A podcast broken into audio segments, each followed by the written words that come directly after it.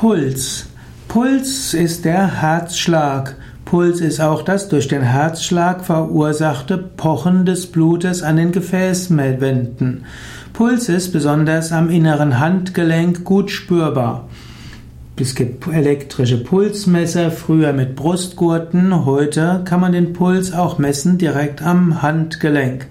Es gibt den idealen Trainingspuls, zum Beispiel für das Herz-Kreislauf-Training, für das Ausdauertraining.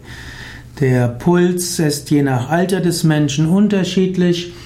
Die Kinder haben einen höheren Puls und Erwachsene einen niedrigeren Puls. Sportler haben oft einen besonders niedrigen Puls. Puls ist also auch die Frequenz des Puls, also die Anzahl der Schläge des Pulses pro Minute.